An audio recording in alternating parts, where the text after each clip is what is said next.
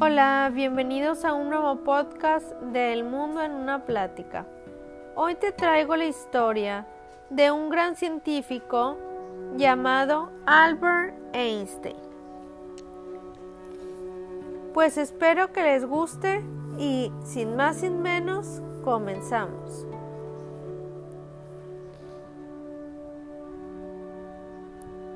Albert Einstein. Albert Einstein nació el 14 de marzo de 1879 en Ulm, Alemania, y murió el 18 de abril de 1955 en Princeton, Estados Unidos. Él fue considerado el científico más famoso del siglo, pues el físico alemán es conocido por desarrollar la teoría de la relatividad y la que seguramente es la ecuación más popular de la historia, la equivalencia entre masa y energía.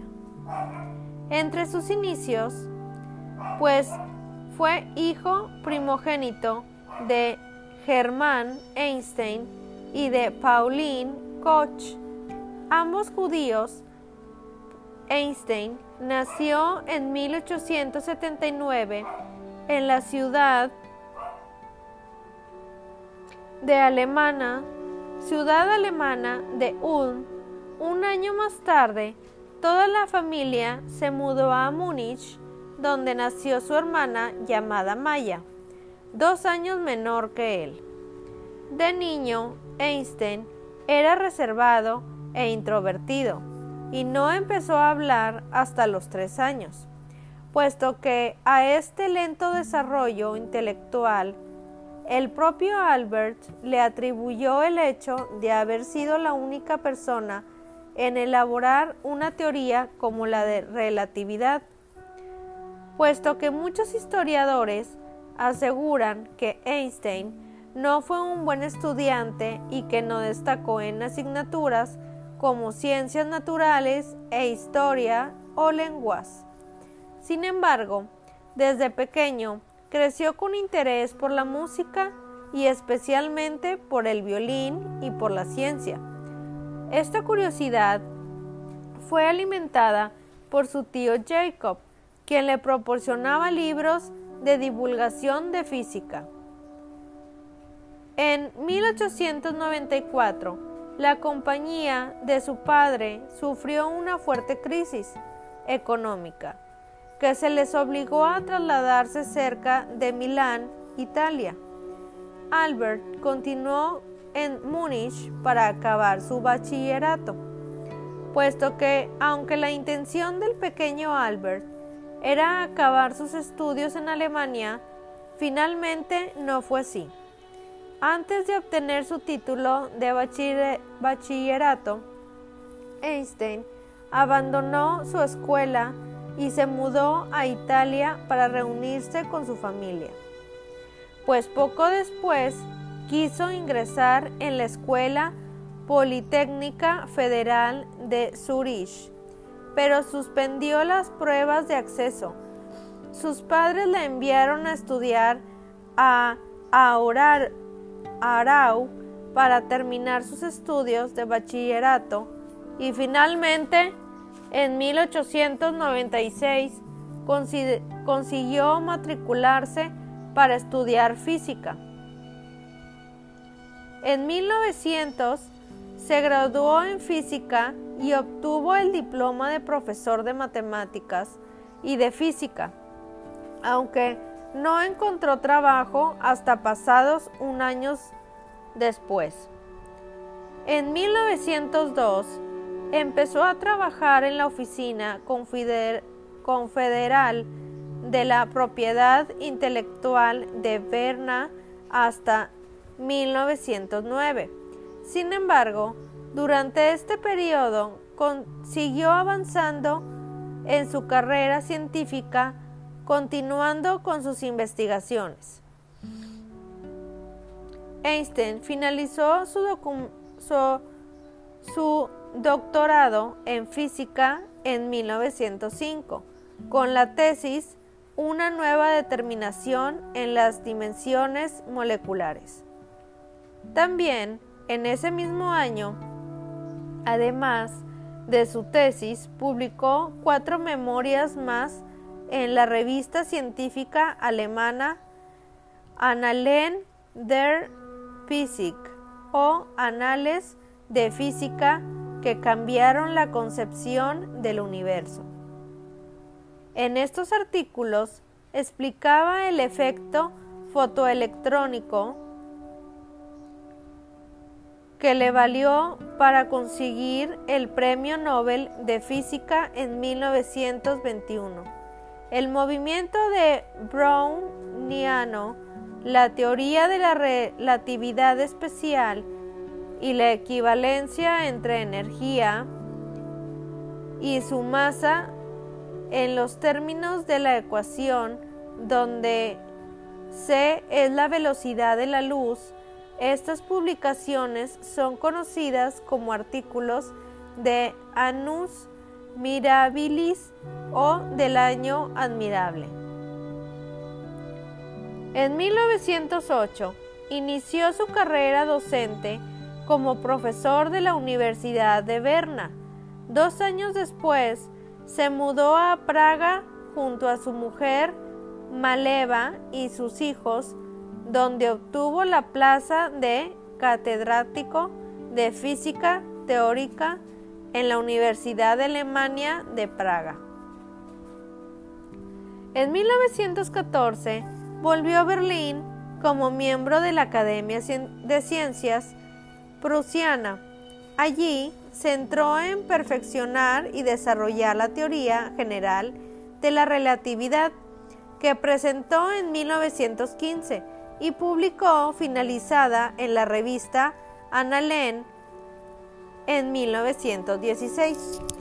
La confirmación de su teoría llegó en 1919, pues al ser fotografiado un eclipse solar por una expedición astronómica inglesa, gracias a esto, Tim presentó a Einstein como el nuevo Newton y su reconocimiento internacional no hizo más que aumentar. Albert Einstein destacó por su carácter pacifista y antibeliza. Por ello, tras el estallido de la Primera Guerra Mundial en 1914, formó parte del Partido Democrático Alemán. Además, se negó a firmar un manifiesto de apoyo al Kaiser que justificaba la violencia que se comenzó a destacar en Europa. En la década de los 30, con el auge del nazismo en su Alemania natal, el científico matemático judío se exilió a Estados Unidos, concretamente a la ciudad de Princeton, Nueva Jersey. El 2 de agosto de 1939, recién iniciada la Segunda Guerra Mundial, Einstein escribió una carta al entonces presidente de los Estados Unidos, Franklin, advirtiéndole de que Alemania, Hitler, podría haber estado desarrollando un arma nuclear y le sugirió adelantarse. Pues de 10 días después, de que Estados Unidos recibirá la carta, Roosevelt creó el Comité Briggs, el precedente del proyecto Manhattan, que fue quien desarrolló la bomba atómica con la que se atacó Hiroshima y Nagasaki en 1945. A pesar de que estuvo en contra de su lanzamiento, Muchos son los que consideran a Albert Einstein el padre de la bomba nuclear, tal como lo bautizó la revista Time en 1945, convirtiéndose en una de las mayores tragedias en su vida.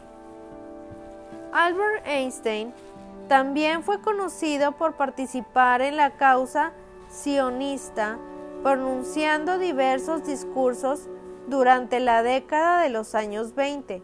De esta manera, cuando en 1948 se creó el Estado de Israel y su primer presidente murió en 1952, al científico le ofrecieron la presidencia del país, cargo que no aceptó, claro.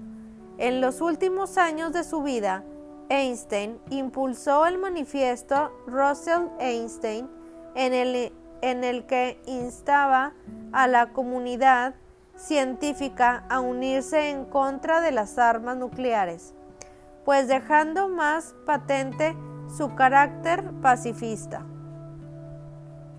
Albert Einstein falleció el 18 de abril de 1955 en Princeton a la edad de los 76 años de edad de una hemorragia interna causada por la rotura de un aneurisma de la aorta abdominal.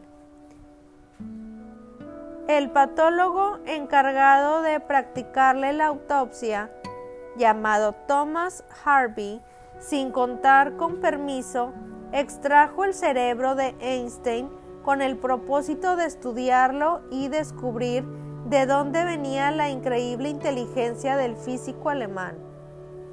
Pues no fue hasta 1999 cuando la revista Lancet publicó el artículo el excepcional cerebro de Albert Einstein, de la neurocientífica Sandra Whittelson. En él se determinó que los lóbulos paritales de Einstein tenían una morfología atípica, conclusión a la que también llegó un estudio realizado por la Universidad de Florida en el 2012. En la actualidad, la figura de Albert Einstein sigue siendo objeto de estudio y sus descubrimientos la base de múltiples investigaciones, pues además sus ingeniosas frases, su curioso peinado y fotografías como la famosa en la que saca la lengua lo han elevado a la categoría de ícono popular.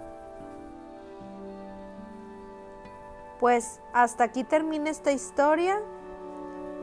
Espero que les haya gustado la historia de Albert Einstein, este científico famoso.